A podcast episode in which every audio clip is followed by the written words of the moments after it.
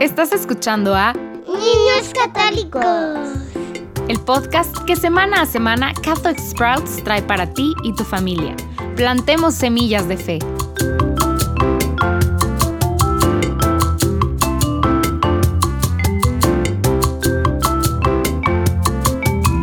Bienvenido de nuevo a nuestra serie sobre el credo, donde exploramos todo lo que creemos como católicos. Hemos recorrido un camino largo. Hemos hablado de Dios Padre, Dios Hijo y Dios Espíritu Santo. También hablamos un poco sobre la Iglesia, que es una, santa, católica y apostólica. Y hoy vamos a hablar sobre una de las partes principales de la enseñanza de nuestra Iglesia. Como católicos, una cosa importante que vivimos son los sacramentos. Tenemos siete sacramentos y cada uno de ellos es un camino hacia la gracia de Dios.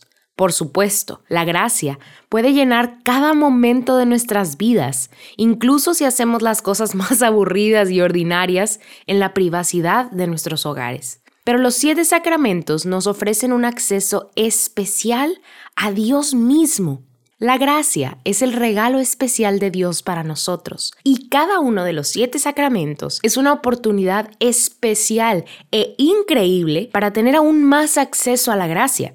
Ahora bien, hay tres diferentes tipos de sacramentos que experimentamos. Hay sacramentos de iniciación, como el bautismo, la confirmación y la Eucaristía. También hay sacramentos de curación, como la penitencia o la reconciliación y la unción de los enfermos.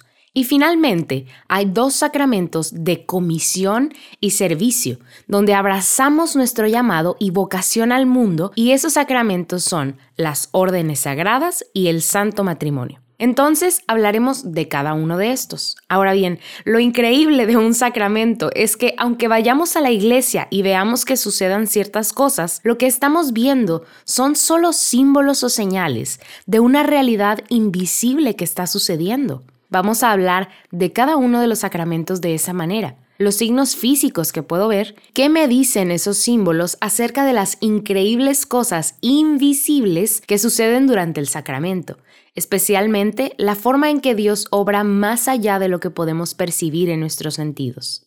Cada uno de estos sacramentos es simplemente una oportunidad increíble para que demos un paso más hacia Dios.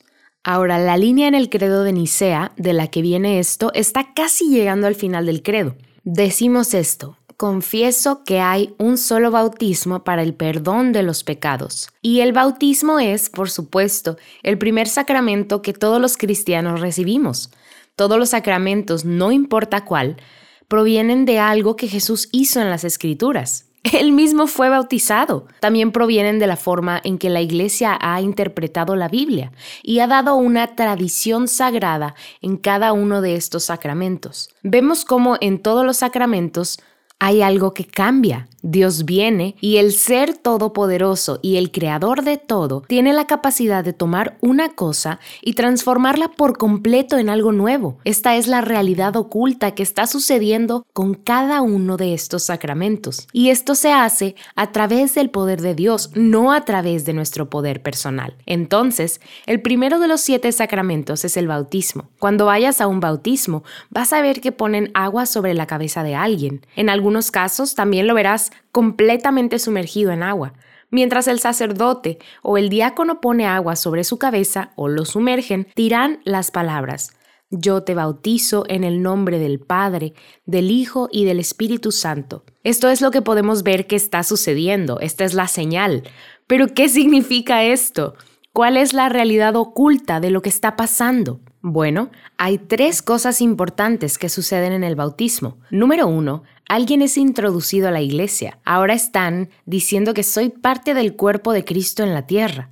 Soy un nuevo miembro de la iglesia. También sabemos que a través de las aguas del bautismo el pecado es lavado, desde el pecado original que heredamos de Adán y Eva o los pecados que cometimos antes de ser bautizados. También a través del bautismo nacemos a una nueva vida en Jesucristo. Mis papás son los padres de mi cuerpo, pero ahora soy hija o hijo de Dios y Él es el Padre de mi alma. El próximo sacramento que probablemente recibirás es la reconciliación, o podríamos llamarlo confesión o incluso penitencia. Entonces, en este sacramento lo que verás que pasa es que una persona examina su conciencia, piensa en todas las formas en las que ha pecado o no ha hecho las obras de Dios, entrará en un confesionario y le dirá todos sus pecados al sacerdote, y luego él impondrá sus manos sobre esta persona o le extenderá hacia ella y dirá las palabras de la absolución. Entonces, eso es lo que podemos ver y escuchar que sucede. La realidad oculta ahí es que el sacerdote actúa a través de la persona mismísima de Jesucristo. Cristo mismo nos está ofreciendo el perdón de nuestros pecados y estamos siendo transformados de ser pecadores a una persona nueva, con borrón y cuenta nueva. Nuestras vidas se lavan después de la confesión. El siguiente sacramento del que hablaremos es la Sagrada Eucaristía. Ahora bien, ¿qué sucede durante la Sagrada Eucaristía que vivimos cada vez que vamos a misa? Parece muy sencillo. El sacerdote coloca pan y vino ordinarios sobre el altar y luego pronuncia las palabras de la consagración, que son las mismas que pronunció Cristo durante la última cena. La realidad oculta es que a través del poder de Dios que opera en el sacerdote, este pan y este vino se transforman total y completamente. Todavía se ven y saben como y vino ordinarios, pero sabemos que ahora se han transformado verdadera y absolutamente en el cuerpo y la sangre de Jesucristo. Cristo nos dejó este sacramento para que consumamos su cuerpo y su sangre y así pudiéramos estar más cerca de Él y Él pueda verdaderamente vivir en nosotros. El siguiente sacramento que la mayoría de las personas reciben cuando están en la escuela primaria o secundaria es la confirmación. Lo que sucede durante el sacramento de la confirmación es que un obispo impone las manos sobre una persona y lo unge con un aceite santo, mientras dice estas palabras. Sé sellado con los dones del Espíritu Santo. La realidad oculta que ocurre durante la confirmación es que una persona está aún más unida a Jesús por el poder y los dones del Espíritu Santo. Ahora tiene una conexión más fuerte con Jesús y también la participación de esta persona en la misión de la iglesia es más fuerte y más profunda y están llamados a hacer más. Han sido infundidos con los dones del Espíritu Santo, a quien solo necesitan invocar y recibir. Ahora, de los próximos dos sacramentos, solo es muy probable que recibas al menos uno de ellos. Hay casos muy únicos y poco comunes de personas que reciben ambos, pero la gran mayoría de las personas solo recibe uno. El primero es el santo matrimonio. Santo matrimonio o matrimonio. Probablemente haya sido a un par de bodas. Dos personas disciernen que Dios los está llamando a pasar juntos el resto de sus vidas y formar una familia. Así que van a la iglesia y profesan su dedicación y fidelidad el uno al otro. Lo que sucede durante el matrimonio es que estas dos personas, hombre y mujer, intercambian votos o promesas e intercambian también anillos para que podamos ver que viven juntos como familia. Ellos usan esos anillos incluso después del día de la boda. Usan ese signo visible para que todos sepan que están casados. La realidad oculta de lo que sucede durante el sacramento del matrimonio es que a través del misterio de Dios y su gracia, estas dos personas separadas ya no son dos personas separadas. En cambio, Dios tomó dos y creó solo uno. Están unidos de una manera interminable, por lo que en los matrimonios las personas profesan que estarán unidos hasta que la muerte los separe. Están unidos de forma permanente hasta la muerte. Ahora bien, el otro sacramento de servicio al mundo es el orden sagrado. El orden sagrado es exclusivo para hombres que han discernido que están llamados al sacerdocio o al diaconado. Lo que verás si vas a una ordenación de un sacerdote o de un diácono es que un obispo les impondrá las manos y hará una oración especial de consagración. La realidad invisible que ocurre durante el sacramento del orden sagrado es que Dios pone una marca indeleble en el alma de esta persona. Indeleble significa que no se puede quitar, se les marca para siempre como un santo sacerdote de Dios son ungidos de Dios y también han sido infundidos con dones especiales del Espíritu Santo para vivir este llamado y esta misión.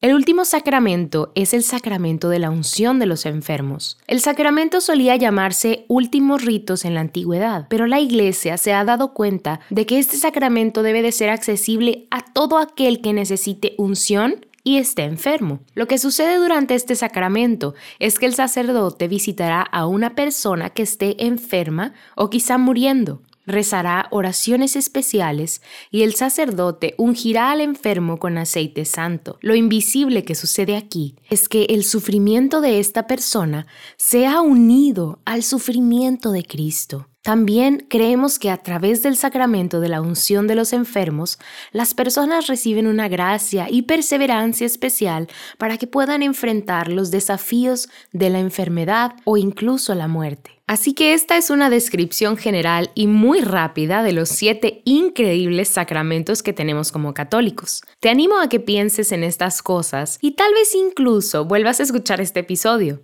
Mientras lo haces, me gustaría que pienses en los sacramentos que has recibido. Seguramente has recibido el bautismo y quizá también la reconciliación, la Eucaristía o incluso también la confirmación. Si eres un adulto, tal vez incluso el matrimonio o hasta la unción de los enfermos. Piensa en todos y trae a tu memoria lo que experimentaste en el momento en que se te ofreció participar de la Santa Misa. Pero también quiero que recuerdes todas las cosas invisibles que quizá ni siquiera sabías que estaban ocurriendo en ese momento. Recuerda cómo Dios te dio este regalo invisible y platica con los que están contigo lo que esto significa para ti y qué puedes hacer para apreciar mejor lo que sucedió en ese momento.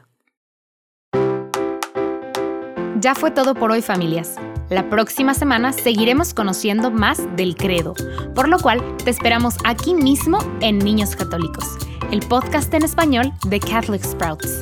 Puedes bajar las hojas para colorear y otros recursos en español para acompañar lo que estamos viendo semana a semana en el enlace que aparece abajo. Aprovecha lo que hoy vimos para crecer en tu fe esta semana.